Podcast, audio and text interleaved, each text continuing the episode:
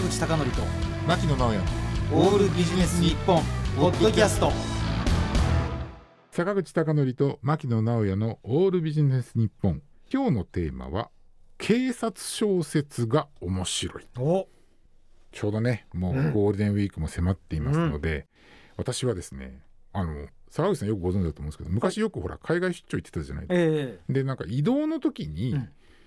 まあ、ちょっと読もうかなと思って買い始めたのがきっかけで、はい。で結構ハマってですね今はその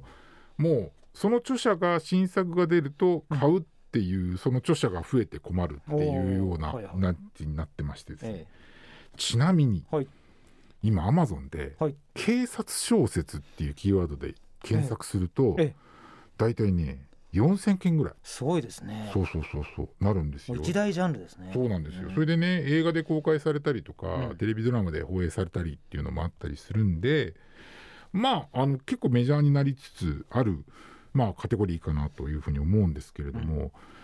あの今日はねもうあの私がおすすめのその作家の方とそのシリーズっていうのをご紹介していきたいと思うんですけど、はい。まずその全体に共通する、うん。その警察小説の魅力っていうのをねちょっと考えてみたんです。はいはいでまずはですねやっぱこう内容的なその非日常性じゃないかと。うんう思うん。ですよ、んでね坂口さんねはい。あの犯罪遭遇率っていうデータがあるのご存知ですか？えー、あのね災害とかのねうん。遭遇率は知ってますけど、うん。犯罪があるんですね。そうなんですよ、うでどういうデータかというとその人口何人あたり1件犯罪に遭遇しますっていう、そういうデータがあってはい。でこれは、えっと、日本でその都道府県ごとにこうデータがあるんですけど一番悪いところこれは ちょっとですね、うん。言わない方がいいかなと思うんでまああの一番悪い、うん。えっとところは、えっと年間ですね144人に1件なんですよ。なるほど。じゃあと。3つぐらいのクラスがあったら1人。そうそうそう、で一番起こらないところはこれはまあ言ってもいいと思うんですけど例えば秋田とかだうんと500人、うん。だからもう全然違いますよ。うん。でもね141人に1人ってことはやっぱ年間1%もないんですよね。うんうん。で自分にねなんかねあのなんか振り返って考えてみた時に私ももう五十数年生きてますけどいわゆる刑法犯罪にあったことって私実は1件あるんですよ、うんうんうんでもだでも50年で1件だから、だからなかなかやっぱり非日常性っていう部分があって、うんでそこへの興味っていうのがあるんじゃないかなっていうのがまず1つ目ね。はい。で2つ目がまああのまあ人としてね、まあ、普通まあ普通というか一般的にあるその、うん。なんていうんですかその完全懲悪というか、まあ、やっぱりその悪しきをくじいてっていうような部分っていうのがやっぱりその警察小説にもあると思うんですね。うん。うん。でこれっていうのはまあもうね過去からこう面々と続くその時代劇であったりとかハリウッド映画とかね例えば日本のそのスーパー戦隊シリーズなんていうのは全く同じだと思うんですけどね。でそういうところにもまあ典型的にあるような、まあ、そういったパターンをやっぱり今の警察小説っていうのは、えー、と踏襲してますよ。と。うん、いう部分があると思います。うん。そしてあと私が最も惹かれる部分っていうのはあのねやっぱり緊張感がある。ほう。ほう。だからやっぱりその犯罪がこれから例えばそのあの最近流行ってるやつはやっぱ犯罪がこう予告されてそれを起こさないようにするとかですね。あ抑止する。そうそうそうそう、うん。そういった面もあったりするね。やっぱりそのストーリーにうん。その緊張感があったりするとやっぱりあのドキドキもできるし、あと次どうなるんだろう大丈夫なんだろうかっていうのがねうん。余計そのやっぱりそのなんていうんですか興味をかき立てるというか、はい。そういった部分があるんじゃないかなというふうに思ってます。うんだこういった面をこう踏まえてですね私がこれまでこうずっと読んできた警察小説の中で今日は、えー、と私が大好きな著者を3名3名。ご紹介したいと思い。ます。でまずお一人目なんですけれどもこれはねもう警察小説って言ったら多分もうご存知の方多いと思うんですけどもう今度 B さん。今度さんね。古いっていうかだいぶもうねえらい長くね そう。お書きになってますもんね書いててですね。でね今野敏さんで私は、うんまあ今野敏さんいろんなシリーズがあるんですけれども私が一番好きなのは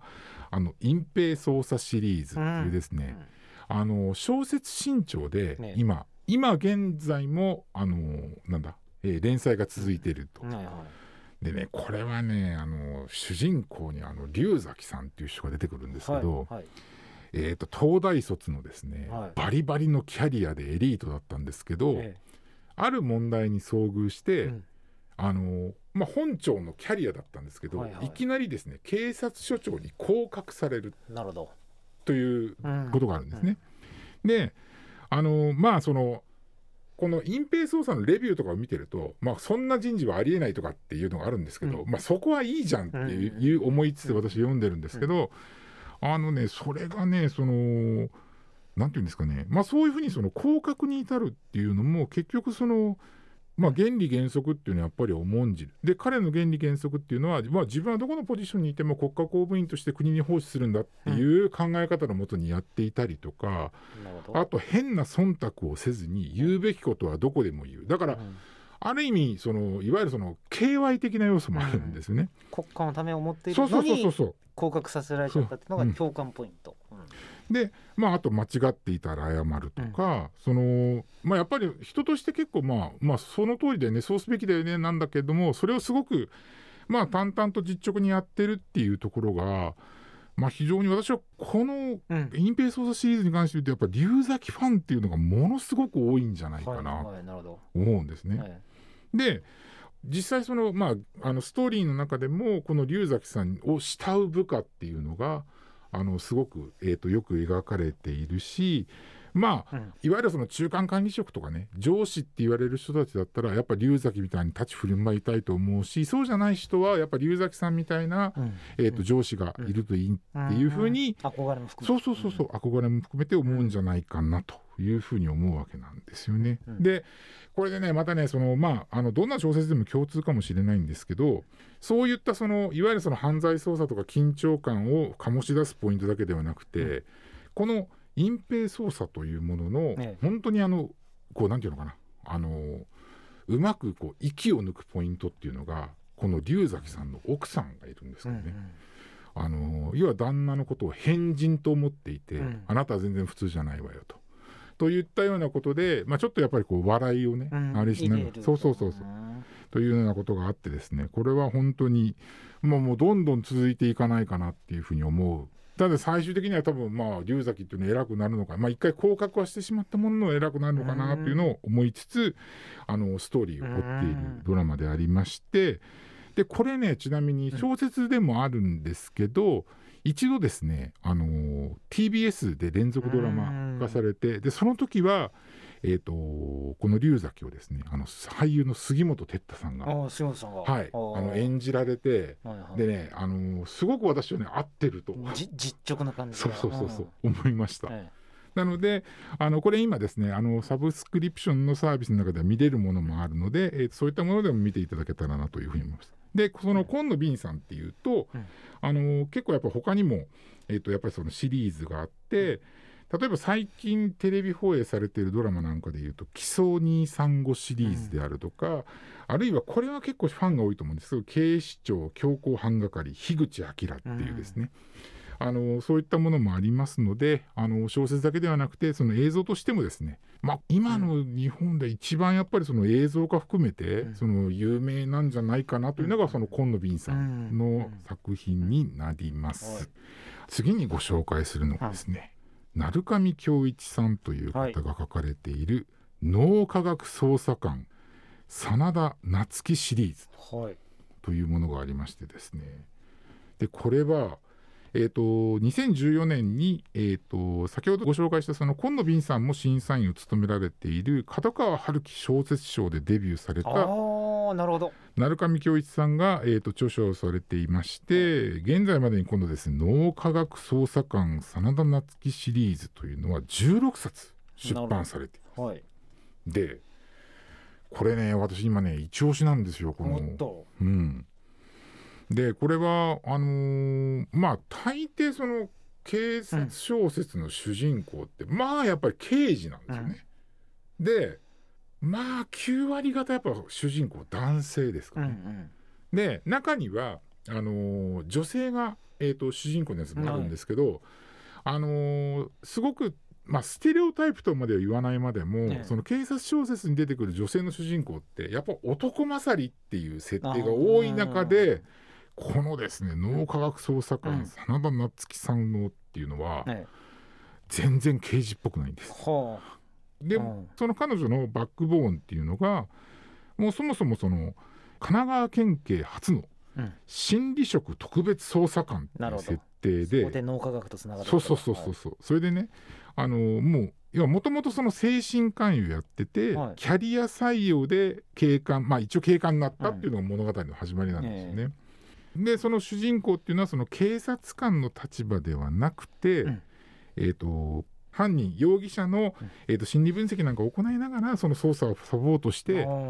まあ、次々とですねその難事件を解決していくっていうですね、えまあこれはもうやっぱりもうあの王道でありますその完全懲悪のストーリーがあの展開されるっていう、えー、とストーリーなんですけれども。うん。でねこれもねそのもうすでにもう16冊その出てるっていうことで、だ多分人気あるんでしょうねこれね。で第1巻のですね、はい。そのやっぱり帯のところにですねこんな文句が書いてありまして、え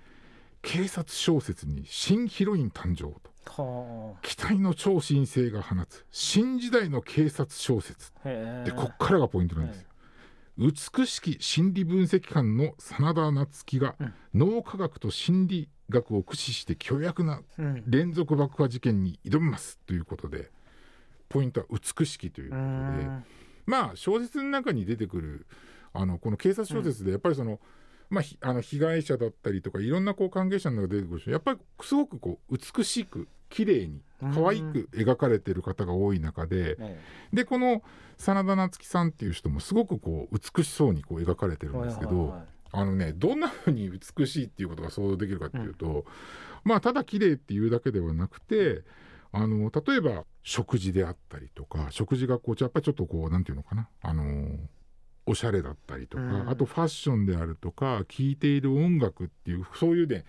日常生活の過ごし方っていうのがあすごくなんかこううん。小綺麗な女性なんだろうなっていうことを想起させるようなものになってましてですねそれもすごく魅力なんじゃないかなというふうに思ってるんですね。で当然その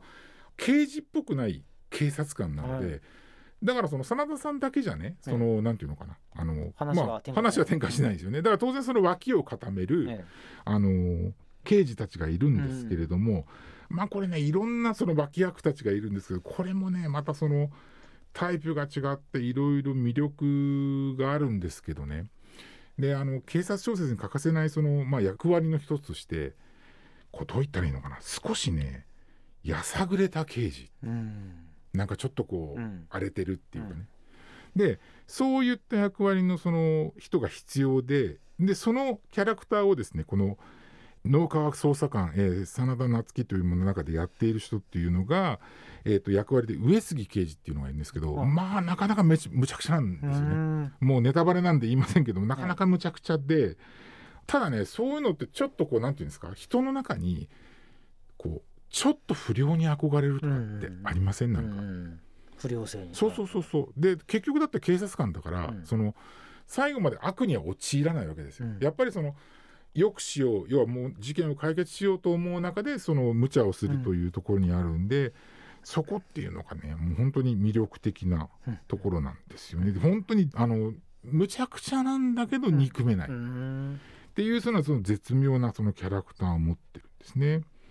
でこの小説私ね一押しにする理由もう一つありましてあの実はねあのこの前にご紹介した、えー、と今野敏さんとか、この後に、まあ、あの堂場俊一さんという方をごうん紹介するんですけど、そのお二人が書く小説に比べると一冊あたりのボリュームがちょっと少ないんですね。はあ。だから読みやすいみたいな。そうそうそう意外とあっさり終わるっていうところがあってそういうのもやっぱり今そのまあそのなんていうんですか？その、えー一冊ちょっとボリューム多いとね、うん。読まない読めないっていう方がいると思うんでこの小説だこのあのー脳科学捜査官シリーズであればですね結構読めるんじゃないかなと。であのちなみにこれ今現状1巻と2巻っていうのは、えー、と Amazon のその Kindle Unlimited の対象なので、うんあのそういったところでもお読みいただけるんでね読みやすいぜひ、とはいうん。読みやすいのでお読みいただけたらなというふうに思います。そしてですね、はい。い、よいよ最後3人目ということでこれがまあその私をこの警察小説のひあの世界に引き込んだうん。作家の方なんですけれども、はい。先ほどもお話ししましたその堂場俊一さん。はいはい。でこの堂場さんっていうのは警察小説だけじゃなくて要は企業ものとかスポーツとか、うん。あとマスコミをテーマにした小説なんかもこう書いてらっしゃる、ね。非常にその広いまあもともと記者のね人ですからね。うん。でこれね坂口さんもねこれ確かあのー自動車メーカーが舞台のその犬の報酬っていう小説解説書かれてます。そうですねね僕が、うん。えー解説文を書かせていただきました、ね、文庫版の。そうですよね、はいはい。だからもうそういった方でででこの人の、うん。えー、と小説と出会ったのがもうかれこれ今から本当に15年ぐらい前になると思うんですけど、当時ねその「刑事鳴沢亮」っていうシリーズがあの書店でね結構いろんな書店でこうなんとか平積みで置かれていて、その帯にねこんなことが書いてあったんですよ。ええ。ー、と書店員で寝不足者続出っえていうようなことが書いてあって。でどうなんだろうな、うん。でそこねそうそう見ただけでそこをこうなんていうの、うん。信用するわけにはいかないけれども、と思ったんですけど実際読んでみると、まあ、ものすごく面白かった。寝不足になったと。寝不足になった。で全11冊のシリーズ本当にあっという間に読みましたね、うん。もう。でやっぱりそのストーリーあの、ね、この方のそのなんていうのかな小説の中に起こる事件ってなんかねそんな派手な事件とかないんですよね。うん。なんだけど、うん。なんだけどやっぱりちょっとストーリー展開が巧みでやっぱりその次から次へっていうところを求めてしまうっていうことでこの人は本当にストーリーが上手だなというふうに思います。であのーでねこの堂場俊一さんのそのすごいっていうかよくこれだけ短期間にこれだけ書けるなと思うんですけれども、うん。うんあの警察小説だけでもその私が読み始めたその刑事鳴沢亮っていうのがあるんですけど、それだけじゃなくてですね例えば「ラストライン」っていう小説のシリーズだったりとかあるいはその警視庁追跡捜査係だったりとか警視庁総合支援課、うん。あと捜査一課沢村刑事うんで「アナザーフェイス」とかですね、で警視庁失踪課ということで高城慎吾とかですね。もう本当にいろんなシリーズこれほぼ全部あの文庫本で10冊ぐらいのシリーズになってるっていうことで、本当に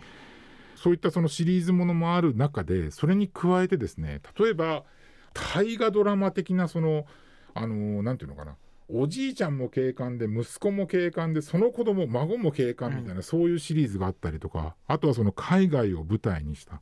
あのシリーズがあったりとかですね。本当にそのいわゆるそのあの今野敏さんの例えばその捜査一課とかそういうのをこうっていうのはどっちかというとこう警察組織の中でも本流のところを描いてるとこのえっ、と堂場俊一さんっていうのはどっちかっていうとその周辺というか、うんうんそういったところの組織を描くのがすごく上手な方ですね。うんでそこでそのストーリーを作りながらやっていくということですね。でねこのね堂場さん、まあ、これだけこういろんなシリーズ書いてて面白いのが例えばあの今その、えー、と今最近一番新しく出てるところで「ラストライン」っていうシリーズの最新のものが出てるんですけどこう例えばそのラストラインのシリーズにあの、うん。アナザーフェイスで出てくるの主人公が登場したりとか、うんそういったのがあるんですよね。うんで同じ、まあ、ほぼその東京近辺のあの、まあ、警察署というかそういうところいったところをねあの舞台にしてるので、まあ、そういうのもありだしそのまあちょっとで出てるだけじゃなくてちょっとこうお互いが関係性を持ってやったりとか、そういったこともしているのであのうんうん。まあすごくあのなんていうのかな。他の小説を読んでるとやっぱりその小説の世界観が広がるっていうようなところがあります。うん。だから多分堂場さんの場合で言うとなんかこのシリーズが面白いっていうのは多分堂場さんをファンがっていうのがすごく多いのかなと。うんまあ固定のね、うん。固定ファンがすごく多いのかなというふうなことで。だから私が今までのどんな本読んできたっけなってやっぱやってる中でもその警察小説という中でもですねもう一番なんていうのかな、うん読んでるうん冊数が多い。ことですね。なので繰り返しになりますけれども本当に発生している事件というのは意外とその地味な事件が多いので、本当にストーリーの展開の巧みさで読ませるっていう警察小説になりますと。